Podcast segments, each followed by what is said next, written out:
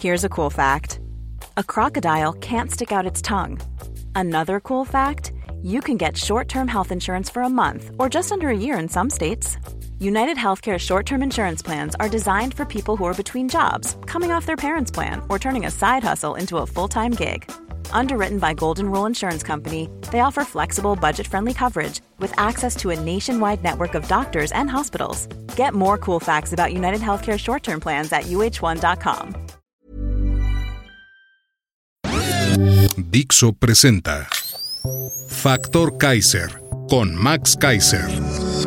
Dixo is back. Una nueva manera de acercarse a la realidad y de buscar la verdad. Información trascendente. Factor de cambio. Factor Kaiser. No hay mejor manera de empezar las entrevistas de Factor Kaiser que con la mejor madrina posible, Xochitl Galvez, senadora de la República. Qué gusto tenerte aquí con nosotros. Qué gusto que estés aquí en tu casa. Y, nos recibió en su casa, en un lugar muy bonito, eh, que además nos platicaba que después de años de servicio público tuvo que sacar un crédito para su casa. Pues sí, eh, sí, saqué una hipoteca. Gracias a Dios nos empezó a ir un poco mejor en el negocio y ya la estamos liquidando. Pero sí, fueron tiempos difíciles la pandemia. Es un dato importante ese, porque a los mexicanos nos interesa saber que los servidores públicos también pueden ser gente normal, que no tienen que estar presumiendo riquezas por todos lados. Pero déjame entrar en la parte, en la parte ya sustantiva de, de la política mexicana. El domingo pasado, 26 de febrero, pasó algo increíble en el Zócalo de la República. De pronto, miles de ciudadanos salieron a defender al Instituto Nacional Electoral.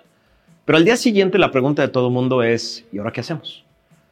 ¿Cómo se te ocurre que podemos empezar a ligar esta energía ciudadana con los políticos, los candidatos, los partidos que tanto desprestigio tienen? Bueno, yo creo que tenemos que encontrar un montón de causas y hay muchas causas. Puede estar la causa desde tu colonia, puede estar la causa en tu alcaldía, puede estar la causa en tu, en tu ciudad y luego puede estar la causa nacional. Entonces, a mí me parece que este despertar ciudadano tiene que reflejarse en cosas concretas que mejoren tu calidad de vida. Yo sé que a veces nos da muchísima flojera involucrarnos en los temas que pasan en tu comunidad, las heces fecales en la calle, las lámparas fundidas, pero no, yo creo que una manera de mantener el activismo es viendo cuáles son los problemas de donde vives y pues involucrarte, ir a la alcaldía, reportar las lámparas. O sea, podemos empezar desde lo más fácil como ciudadanos hasta llegar a tomar decisiones políticas, pero no parar este activismo. Yo creo que un grave problema que tenemos los ciudadanos es que cuando votas por alguien, ya, te vas a tu casa y crees que ese personaje va a resolver los problemas, le endosas todos los problemas. No, tú tienes que estar cerca de los políticos que te gobiernan, empezando por tu municipio y luego por tu diputado federal. Eh, en fin, yo creo que, y luego ver que los partidos políticos, pues exígeles que pongan gente decente.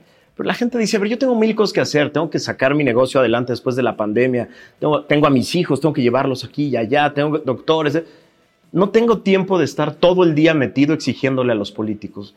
dales a los ciudadanos algún método fácil para estar dándoles lata a los políticos y que hagan la chamba que... Bueno, por lo que te digo, a ver, cuando yo era jefa delegacional, por Twitter me llevaban las quejas. O sea, si vas por la banqueta, ves que está mal la banqueta, reporta la banqueta. Si saliste en la noche y la luminaria de tu casa no está prendida, repórtala y dale seguimiento y escríbele un Twitter al alcalde que te resuelve el problema. O sea, sí creo que necesitamos más activismo, más activismo político. Entonces, ese es el cuate cotidiano. El, que no tiene tiempo de nada, pero sí se puede involucrar. Entérate qué está pasando con la seguridad de tu colonia también. O sea, gran parte del éxito de Benito Juárez de la seguridad es que aquí hay una cámara afuera que te puedes conectar por internet. Entonces los vecinos se pueden conectar y ver qué está pasando en la calle. Y si ves a alguien sospechoso, pues llámale a la policía, ¿no? Porque a lo mejor va a saltar la casa de tu vecino o está esperando a tu otro vecino que llegue. O sea, yo sí creo que si no hacemos comunidad es muy difícil resolver los problemas eh, eh, de, la ciudad. El otro día desvalijaron un coche aquí, pues yo le puse un tweet a nuestra pues, titular de seguridad pública aquí en la alcaldía Eh, o sea, eso es lo cotidiano. Ejercitar el músculo ciudadano desde lo básico, desde, el, desde tu calle, desde, desde tu comunidad. Desde tu calle. Esa es como la célula más básica donde puedes participar.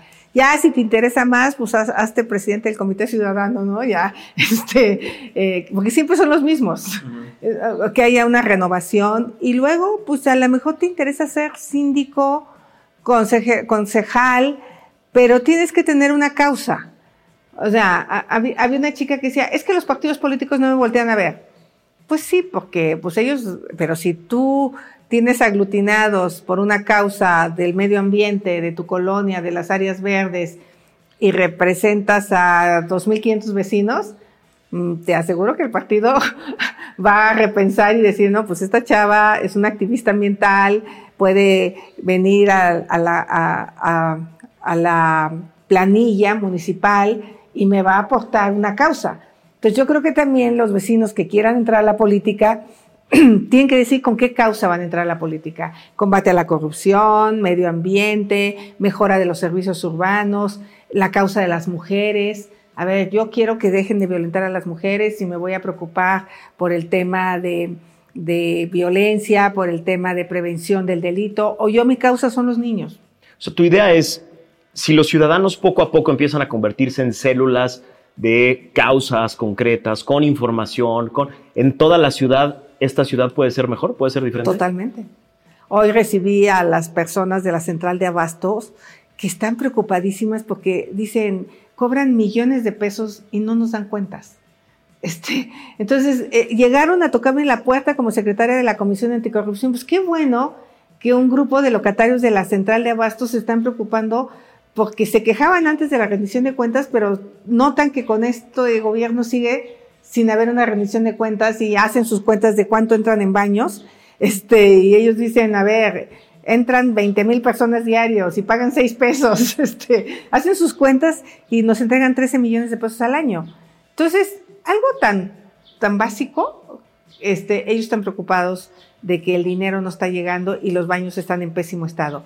Pero lo mismo con el estacionamiento, lo mismo con el pesaje. O sea, creo que estos, estos personajes podían no hacer nada, pero qué bueno que se están organizando para ver que haya rendición de cuentas en la central de bastos. O sea, la idea es, el gobierno no puede solo, un político no puede solo.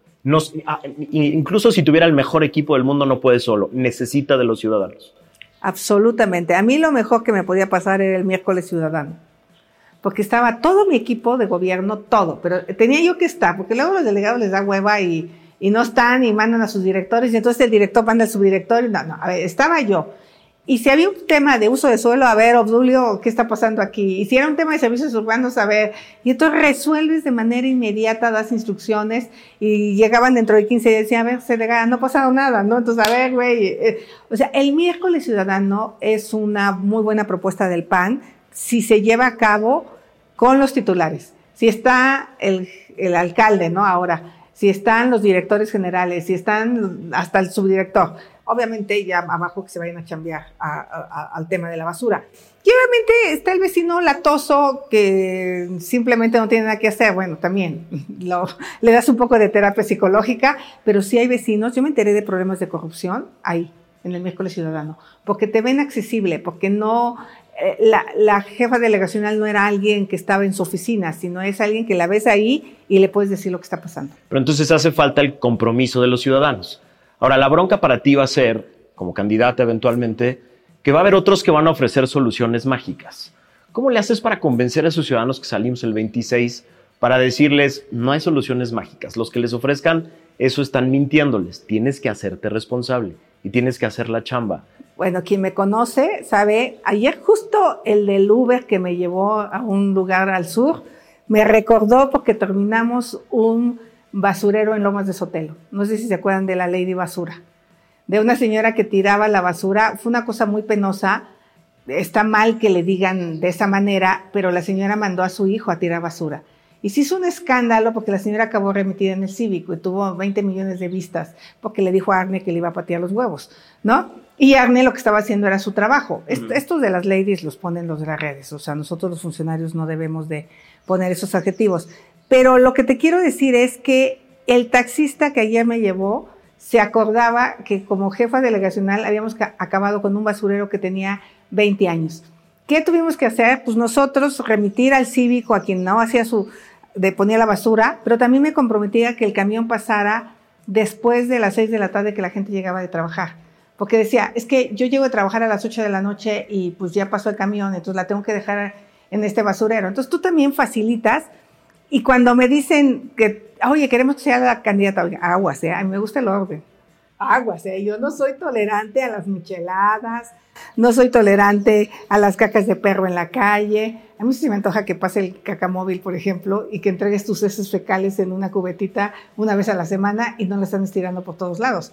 A, a mí se me antoja hacer cosas innovadoras, pero necesito que el vecino la recoja, las guarde en un pedazo de su casa cuando pase, no puede pasar diario, pero eh, eso y hacer composta y entonces regresarle eh, la composta para sus plantas. Y entonces haces un círculo virtuoso donde el vecino se compromete a no tirar las heces fecales al bote inadecuado, pero tú te comprometes a recogerlas y a procesarlas. Entonces tiene que ver como un comportamiento, pero eso sí, al que encuentre que no la recogió, pues seguramente lo voy a meter al cívico, le voy a poner una multa.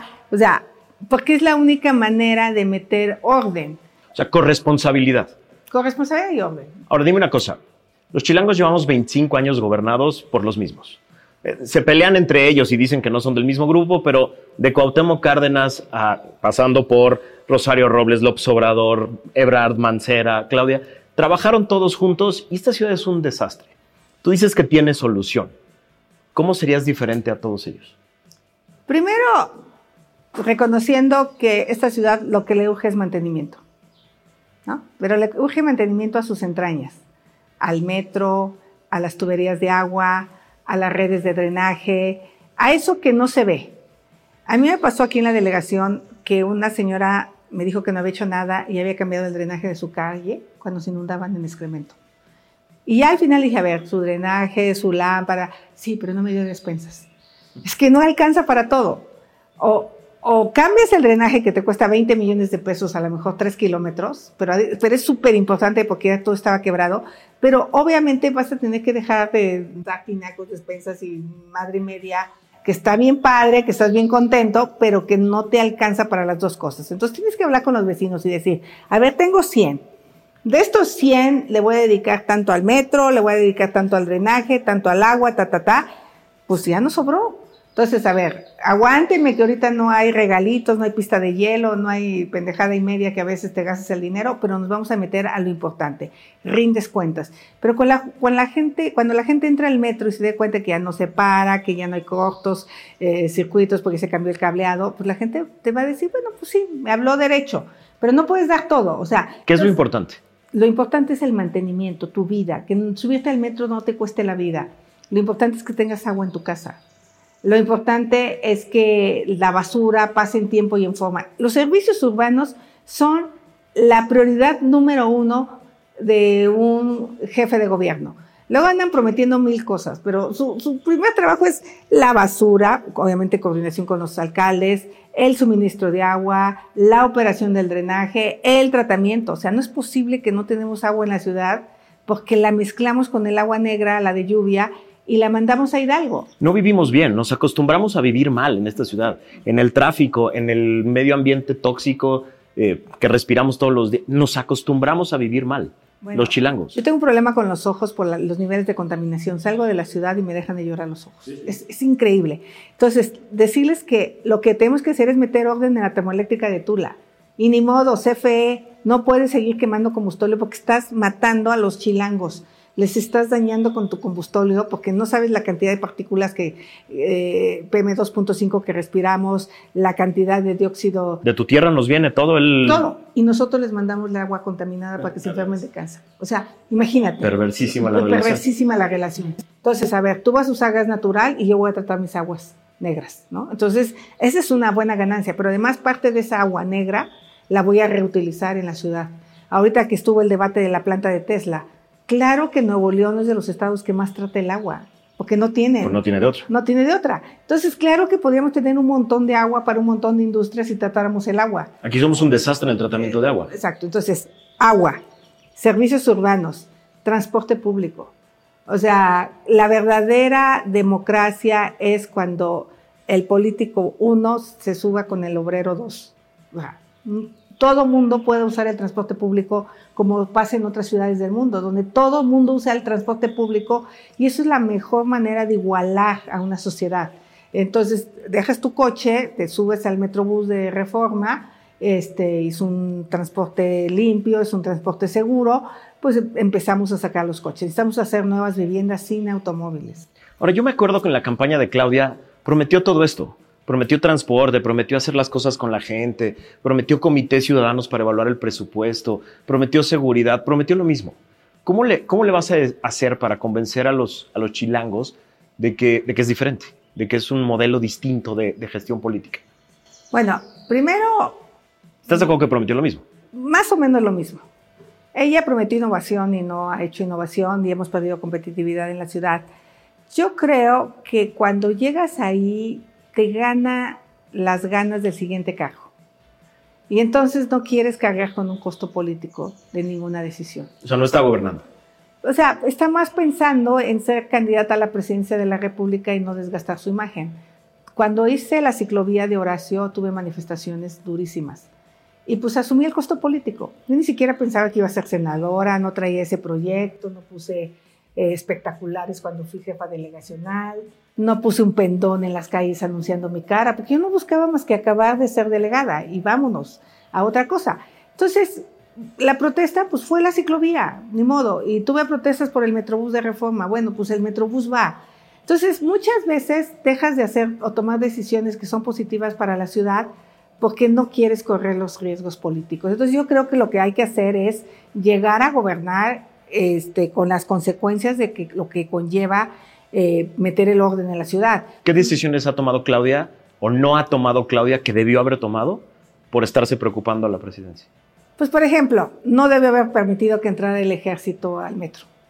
Pero si le dice que no al presidente, pues se queda sin candidatura. Se queda sin candidatura. Pero yo creo que ella en el fondo no quería que entraran los militares. Ella debió haber metido ingenieros al metro a darle mantenimiento. Pero este rollo del complot, en lugar de decir, a ver, señores, tenemos años desde que llegó Andrés Manuel, no le damos un mantenimiento profundo al metro. Este, necesitamos eh, enfocar los recursos, le voy a quitar a publicidad 400 millones de pesos y se los voy a meter a cambiar el sistema eléctrico del metro. Este, muchas veces pues juega con, con ese tema del complot pues para que se vea que no es tan culpable. O sea, en el COVID hubo también varias decisiones parecidas, ¿no? Pero muchísimas. A ver, ¿qué te dice que la Ciudad de México sea de las que más muertos tuvieron por cada 100.000 habitantes? Una, que tienen inflamación pulmonar los habitantes de esta ciudad. O sea, tenemos una inflamación crónica por los niveles de contaminación. Y eso te predispone a que cualquier enfermedad respiratoria te provoque más mortandad. Eso está súper estudiado.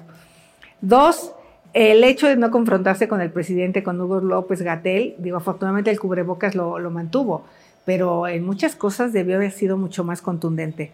Pero para mí el tema más grave que no tomó es un mensaje de combatir la corrupción. El no haber investigado a fondo la tragedia de la línea 12.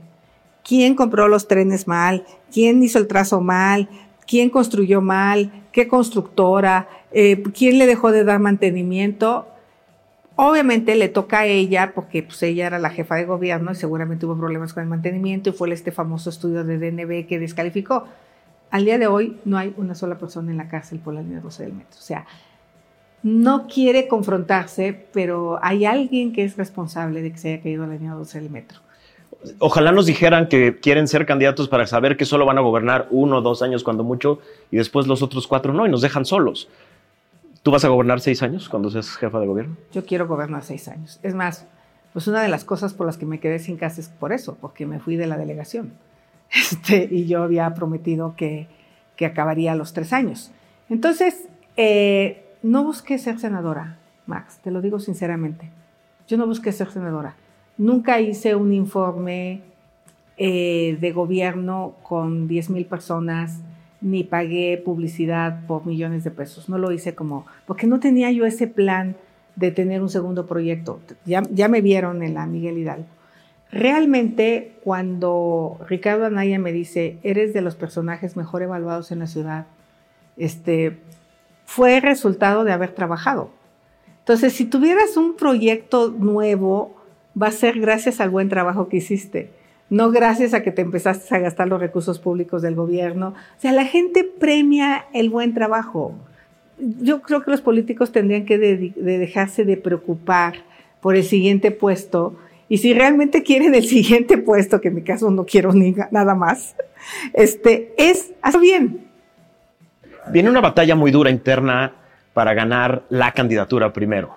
¿Cómo va a ser la estrategia? ¿Cómo, cómo, cómo vas a hacer alianza con los ciudadanos para, para imponerte en esa carrera tan compleja? Mira, el otro día me preguntaba René Delgado que por qué soy mejor que los demás. Digo, no, no soy mejor. O sea, la verdad, yo creo que soy una mujer con más experiencia. O sea, ya estuve en un gabinete presidencial, goberné seis años, eh, di resultados contundentes, electrificando a más de dos millones de personas indígenas, construyendo 10 universidades interculturales, haciendo carreteras en las zonas más complicadas y no tuve un solo escándalo de corrupción. Y manejé miles de millones de pesos. Bueno, ahí está mi experiencia. Ya fui jefa delegacional, yo estoy segura que Víctor Romo le buscó a ver qué me encontraba, ¿no? Para descalificarme porque pues yo me he enfrentado con él muy duro la propia Claudia, no, no, no me robé un peso como jefa delegacional, no hay un constructor que diga que le pedí moche, no hay un restaurantero que diga que le pedí moche, no hay un ambulante que diga que me dio charola, no lo hay, porque yo traté hasta, y no dudo que alguien se las haya pedido, eso llega a pasar, pero cuando yo me enteré fui contundente. Entonces, eh, y ahora como senadora, pues yo realmente no tenía tan clara la expectativa hasta que vi las encuestas. O sea, yo como senadora no he hecho informes que ponga espectaculares por toda la ciudad, no. Como senadora he ido a todas las sesiones del Senado, no he faltado a una sola sesión, más que cuando hubo una posibilidad que tuviera COVID, pero eso era totalmente justificado que no podía entrar porque estaba con problemas de COVID, o que fui a, la Cumbre Mundial de Cambio Climático, pero de ahí en fuera nunca faltaba al Senado, no falto a mis comisiones, eh, debato, estudio como, como loca. Y entonces mi trabajo en el Senado fue notándose.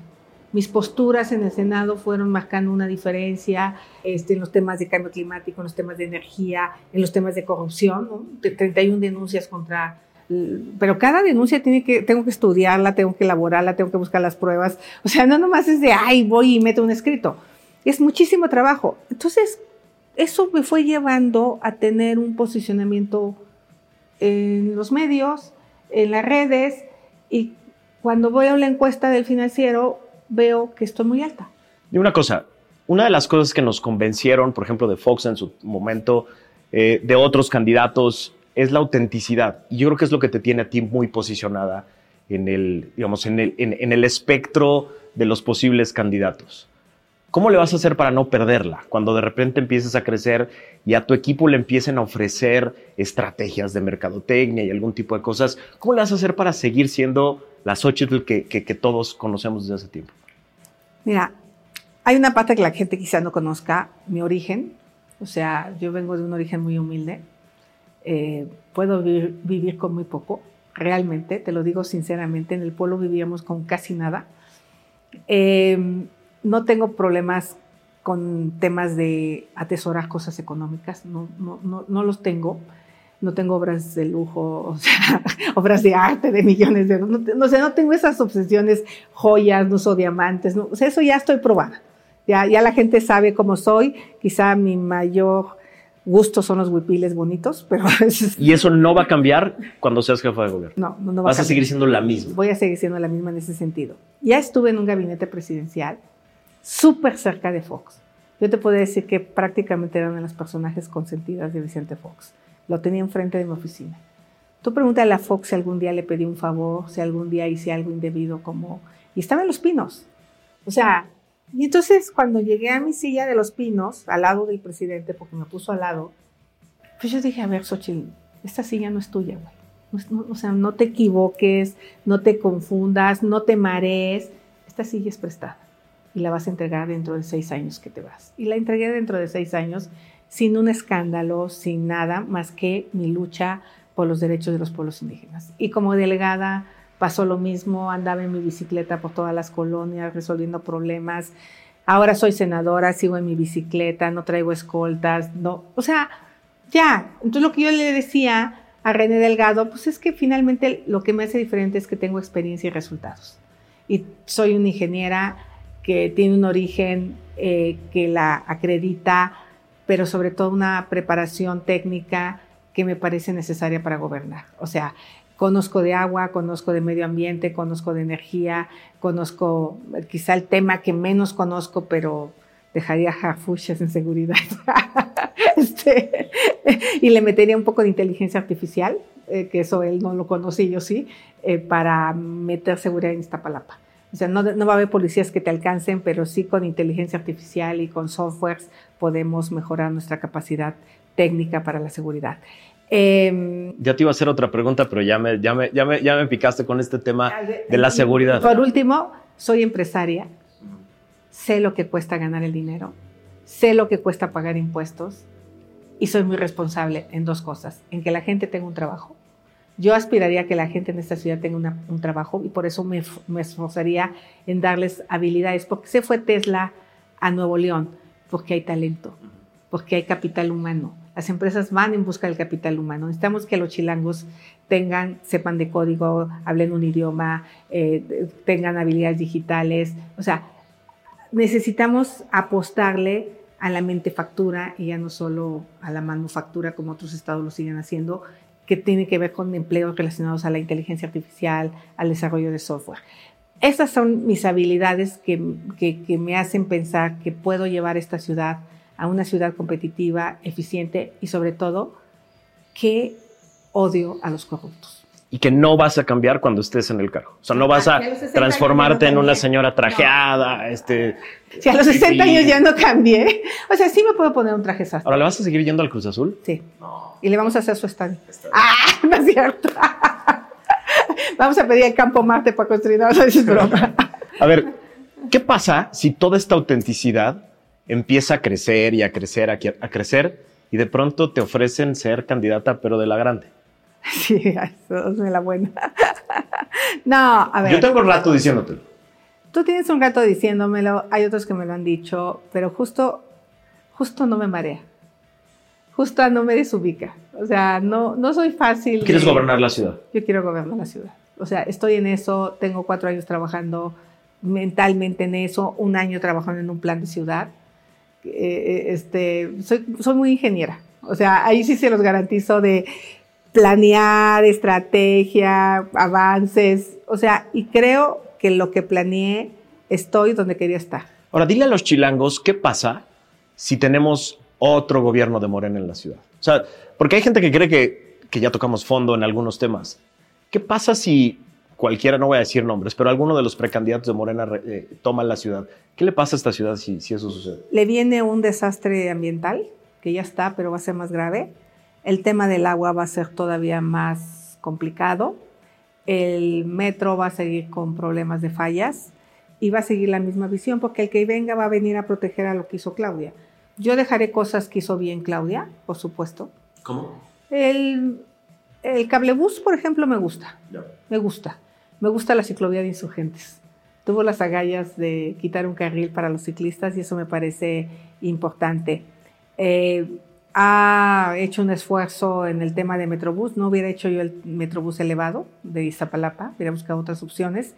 Ampliaría más el metro, pero no, no todo es malo de una persona. Yo creo que estas ideas también de yo soy chingona y yo soy la que lo sabe todo, no, hay que ver que lo que está haciendo Mar en la seguridad creo que tiene cosas positivas, le ha metido más inteligencia, pero hay temas en los que no se ha preocupado, siguen los asaltos este, eh, en la calle. Eh, necesitamos meterle también a la justicia cívica, él no para nada se mete a la justicia cívica, para mí es muy importante la justicia cívica. Entonces, creo que eh, yo tengo esa habilidad de valorar lo bueno, eh, y, de, y sobre todo de gobernar, sí con panistas, peristas, perredistas, el otro decía tres requisitos, no ser ratero, no ser huevón y no ser pendejo, ya. O sea... ¿Quiénes serían las alianzas estratégicas más importantes? No me refiero a partidos políticos. De los grupos sociales que hay en la Ciudad de México, ¿con quién te sentarías a trabajar para hacer alianzas estratégicas? Primero con los profesionistas, con la gente que tenga ideas para transformar esta ciudad los expertos en agua, los expertos en medio ambiente, los expertos en movilidad, los expertos en seguridad. O sea, yo primero me, los, los expertos en planeación, llevamos cuatro años perdidos en la ciudad. Acaba de renunciar el titular del Instituto de Planeación y es el eje rector de una ciudad. Entonces, a ver, escuchar a la gente que sabe. Para mí esa sería la, la primera alianza eh, ¿qué, hacemos con qué hacemos con la ciudad y a dónde llevamos esta ciudad. O sea, tirar a la basura este rollo que viene desde el Palacio Nacional de los que estudiaron en universidades este, caras son fifís y esos no sirven. Gobernar no tiene chiste, gobernar no tiene ciencia, dice el presidente. No, no, gobernar tiene mucho chiste. Es más, primero gobernar, gobernar esta ciudad está muy cabrón. Y requieres a los mejores y para ponerlos en los cargos tienen que ser los mejores. O sea, yo para nombrar al director del metro, tendría que ser un concurso entre 20 gentes. Y ver quién tiene las mejores cartas credenciales en conocimiento de poder manejar un sistema de transporte colectivo como el metro. No, mi cuate que me acompañó en la campaña, no. El güey que yo conocí en el metro de París era un güey que tenía 40 años. Y era el conocedor más importante. O sea, tenemos que darle eh, al conocimiento la importancia que tiene el servicio profesional de carrera, no traer a tus cuates. Nunca he llevado mis cuates a gobernar, nunca. Cuando llegué con Fox, este, al único medio conocido era la informática porque había estudiado ingeniería en computación, ¿no? Y entonces me pedí currículums y me mandaron a este y había estudiado en la carrera conmigo. Está bien, pero era bueno. Pero de ahí en fuera, todos, todos los escogí por su capacidad. Y como que del PAN no les interesó mucho el área de pueblos indígenas, o sea, como que tampoco me llegaron muchos currículums de ahí. Pero la verdad es que la gente que, que, yo conocí es gente eh, muy brillante, muy capaz, porque también tienes la posibilidad de darle las gracias cuando no lo hacen. Nos enteramos de los equipos de, las, de los gobiernos de la Ciudad de México porque son precandidatos a algo, pero fuera de eso no sabemos de nadie de equipo de Claudia, ni supimos del equipo de Mancera, ni supimos. Eran personas como muy oscuras porque solo hay una figura. ¿Tú vas a cambiar esa parte? Yo sostengo que la gente de segunda se junta con gente de tercera, porque les da miedo que sepan que es de segunda. Y la gente de primera se debe de juntar con gente de primera. Aunque te digan tus verdades. Mi mejor colaborador en la Comisión de Pueblos Indígenas se llama Toña Gallard, la puedes entrevistar, que te diga todo lo que me dijo sobre el movimiento zapatista. Me puso en mi lugar en un montón de cosas que yo pensaba y cuando me acabó de poner en mi lugar, le dije, estás contratada, nos vemos el lunes. Y me dijo, pero ¿para qué si yo no estoy de acuerdo contigo en nada? Dije, para eso ya estoy yo. Para estar de acuerdo conmigo ya estoy yo. Ahora necesito gente que me diga cosas distintas a lo que yo pienso. Y tú eres una de ellas. Y tenemos años de no tener ese tipo de equipos en la ciudad. Regreso a la pregunta, ¿qué más alianzas? Profesionistas. Profesionistas, sociedad civil, mujeres, mujeres, mujeres. O sea, a, mí me tocó padecer la violencia sexual en Iztapalapa cuando llegué a mi cuarto de azotea. O sea, yo sé lo que es que te torten en la calle, que te quieran, o sea, un tipo me intentó, yo creo que violar porque se me acercó, me quiso tirar, yo me defendí con mi cautín, corrí. O sea, yo sé lo que es eso. ¿Claudia es feminista? Pues al menos hay comentarios que no han sido tan feministas. Yo no, yo no puedo medir el nivel de feminismo o no de una persona, pero lo que yo sí te puedo decir es que para mí, desde la primera queja de la mujer que se atrevió a hacer una llamada de su casa que estaba siendo violentada, le daría seguimiento. Porque esa mujer a lo mejor en ese momento tuvo un momento de lucidez de pedir ayuda, pero si no le da seguimiento, pues a lo mejor siguió en ese siglo de violencia y nunca más, hasta que la mataron, te volviste a enterar que había pedido ayuda. ¿Cuántas y cuántas mujeres asesinadas no habían pedido ayuda y nadie les dio seguimiento? Entonces creo que lo primero es darle un seguimiento puntual a todas las denuncias de mujeres para que el cabrón que las está violentando sepa que esa mujer tiene una aliada en el gobierno. Ese para mí sería clave. Dos, independencia económica. O sea, muchas mujeres no son capaces de dejar eh, este, esta violencia en la que viven por temor a cómo le van a hacer para salir adelante. Como jefa delegacional, a las madres solteras les ofrecí un programa para certificarse dos años en la Ibero en una carrera técnica estudiaron técnico en contabilidad, en turismo o en informática. Y cuando veías a estas mujeres decir, ya conseguí trabajo, una chica, Ana, que era taxista, era súper orgullosa de ir a la Ibero todos los días y la alcaldía le pagó los dos años de universidad. O sea, las mujeres serían el pilar de tu, de tu gobierno y de tus alianzas. Para mí son una alianza muy, muy importante porque, pero, pero también decirles a las mujeres que Por ejemplo, yo sí quisiera que sus hijos estudiaran inglés por plataformas digitales desde la tarde. A lo mejor en la escuela no les dan, pero ¿por qué? Porque ese niño, yo tengo dos sobrinas que son un genio del poli, pero por no hablar el idioma, no han podido tener buenos empleos. Obviamente ellas son hijas de una hermana de condiciones muy, muy, muy bajas económicamente y nunca las pudo mandar a una escuela de inglés, escuela pública, pero eran unas genias las escuinclas. Entonces imagínate cuántos chavos de la UNAM o del Poli o de escuelas públicas que les pudiéramos dar este complemento de idioma y de habilidades técnicas eh, digitales, de código, podrían ser unos genios para irse a trabajar a Tesla. entonces, para mí decirle a las mujeres que mi mayor preocupación, que son sus hijos, porque para mí mis hijos son lo más importante en el mundo. Tengo marido, pero mis hijos son más importantes que mi marido. Este, que me voy a preocupar porque sus hijos tengan un mejor proyecto de vida, pero a través de la educación, a través de las oportunidades de empleo. O sea, no, no solo el apoyo directo, sino también... Y, tuve otro programa de certificación laboral a mujeres, pequeños cursos de floristería, de plomería, de electricidad, de lo que... Había más de 70 cursos donde se certificaban por un mes, por dos meses, en habilidades diferentes. Pero también para mí el ingreso económico de las mujeres es fundamental. Con los empresarios de la Ciudad de México, ¿cómo sería tu relación y cuál sería la, alianza estratégica que podrías hacer con ellos? Uno, que los que cumplan la ley, no estorbarlos, no extorsionarlos, este, ¿no? O sea, ya me conocen los empresarios. Aquí, aquí goberné, que tiene, pues obviamente, un impacto inmobiliario, y los que me conocen saben que por la derecha todo, pero por lo chueco nada. O sea, eh, blockchain para uso de suelo, certificados digitales. Eh, yo entiendo y se habla mucho de la corrupción inmobiliaria. Okay. ¿Cómo le hace un güey que construye tres pisos de más para escritura? O sea, ¿y cómo le hace para inscribirlo en el registro público de la propiedad? ¿Que no está conectado el registro público de la propiedad con Sedubi?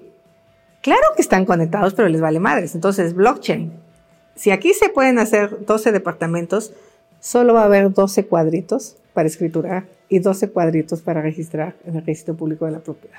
Entonces, cuando no puedas vender todo lo que construyes de más, se acaba la corrupción.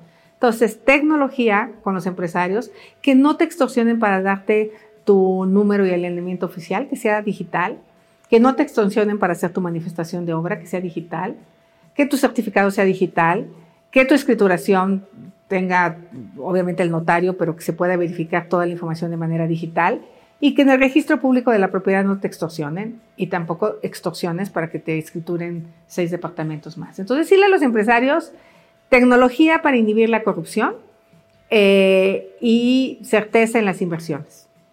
Dime una, una última pregunta, dime una cosa que me tiene muy interesado y que creo que puede ser un game changer en lo que viene en los próximos meses. ¿Sabes algo de la denuncia que pusiste en Estados Unidos por la casa gris del, junior de López? Lo único que sé es que es un proceso largo, eh, cuidadoso, que en buen tiempo no iba a tener eh, información, pero he complementado esa denuncia con las nuevas pruebas. Ellos se cansaron de decir que no había habido contratos entre la filial de Baker Hughes y Pemex, a donde trabajaba Kit Shilling. Lo que Mexicanos contra la Corrupción sacó es que el mismo día que el hijo del presidente entró a la casa, se les dio un contrato de un millón de dólares. Entonces, y, durante dos años recibieron contratos por 28 millones de dólares. Esas pruebas ya las presenté porque Mexicanos contra la Corrupción consiguió los contratos y las adjudiqué a la denuncia anterior. Entonces, no solo la denuncia va caminando, sino van nuevas pruebas que le puedan permitir al Departamento de Justicia y a la Baker y a la Security Exchange Commission darle seguimiento. Entonces, ¿Crees que hay una resolución antes del 24? Me llamó la atención que el hijo del presidente andaba como por acá. No sé si siga por acá, pero como que le bajó a su nivel de exhibición. De, Baker Hughes ha quintuplicado sus cobros en Pemex en los últimos años. Y sus negocios. Y sus negocios. O sea, ahí está. Ahí hay un gran tema, ¿no? Ahí hay un gran tema. Y hay un gran tema en Segalmex, donde también denuncié 15 mil millones de pesos de desvíos. Y en dos bocas donde se estimaba que iba a costar 160 mil millones de pesos. Llevamos arriba de 300 mil. Acabo de obtener la última acta del, del Consejo de Administración de Pemex. Les autorizaron más de 40 mil millones y vamos en 375 mil millones de pesos autorizados por el Consejo de Administración de Pemex, todo con documentos. Y esto se estima 275 mil millones de pesos más. Si llegaras, 215 mil millones más de pesos. si llegaras a ser jefa de gobierno y hubiera un presidente de un partido diferente, ¿seguiría siendo este dolor de cabeza para el, para el gobierno federal y la corrupción del gobierno federal?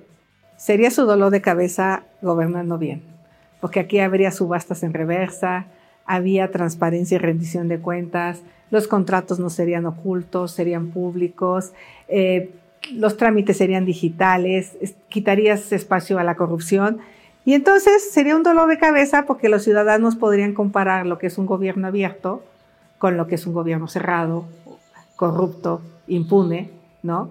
O sea, sí, sí habría una diferencia. Yo creo que la mejor manera de diferenciarte es trabajando bien. Y creo que al final de la vida es lo que a mí me ha pasado. O sea, mi trabajo me ha llevado a donde estoy. No andar de queda bien. O sea, yo con Fox era bien cabrona. No me dejaba. Le reclamaba, le decía, le imputaba, a ver, no, a ver, eso no está bien y hagamos esto. Yo creo que otro presidente dice, ya que se vaya esta vieja y me deje en paz. No, porque veía que yo peleaba por la gente, no para mí. O sea, a ver, presidente, deme más dinero porque me falta hacer un hospital en la montaña donde las mujeres mueren de parto. mm, Es el lugar donde más mueren de parto en la montaña de Guerrero. Entonces me dio dinero para ese hospital. Y a ver, presidente, ayúdeme a hacer proyectos ecoturísticos. Entonces, este, voy a seguir luchando por lo que creo y, y por, y por- y por mis sueños. Y la única razón por la que estoy en la política no es no ha sido por hacer riquezas y lo sabe el presidente y lo sabe Claudia, porque seguramente han, han entrado a mis cuentas de cheques desde la UIF, seguramente, y se dan cuenta que pues, no soy una mujer que tenga riquezas a pesar de los puestos que he tenido. Entonces, de manera probada he demostrado que me gusta trabajar y porque, porque muchos políticos vienen al servicio público por faroles, por chingarse dinero, por, por muchas cosas. Yo de verdad estoy aquí por, porque tengo un profundo amor por el prójimo. Cerremos con ese compromiso. ¿Por qué no le dices a los chilangos que vas a seguir siendo la misma, estés donde estés? Soy la misma desde que llegué a esta ciudad, mal hablada, entrona, valiente, trabajadora, eh, y voy a seguir siendo la misma. O sea, yo creo que esas son las características que me llevaron a salir de Tepatepec a convertirme en una empresaria en el tema tecnológico. Ser una mujer de trabajo, ser una mujer honesta. Te quiero decir que mi empresa tiene los mismos clientes de hace 30 años, porque nunca le robamos. Y si no le robas a un cliente, no le vas a robar al pueblo. Muchas gracias por ser la madrina de, este, de esta nueva sección de Factor Kaiser, la entrevista con Xochitl Gálvez.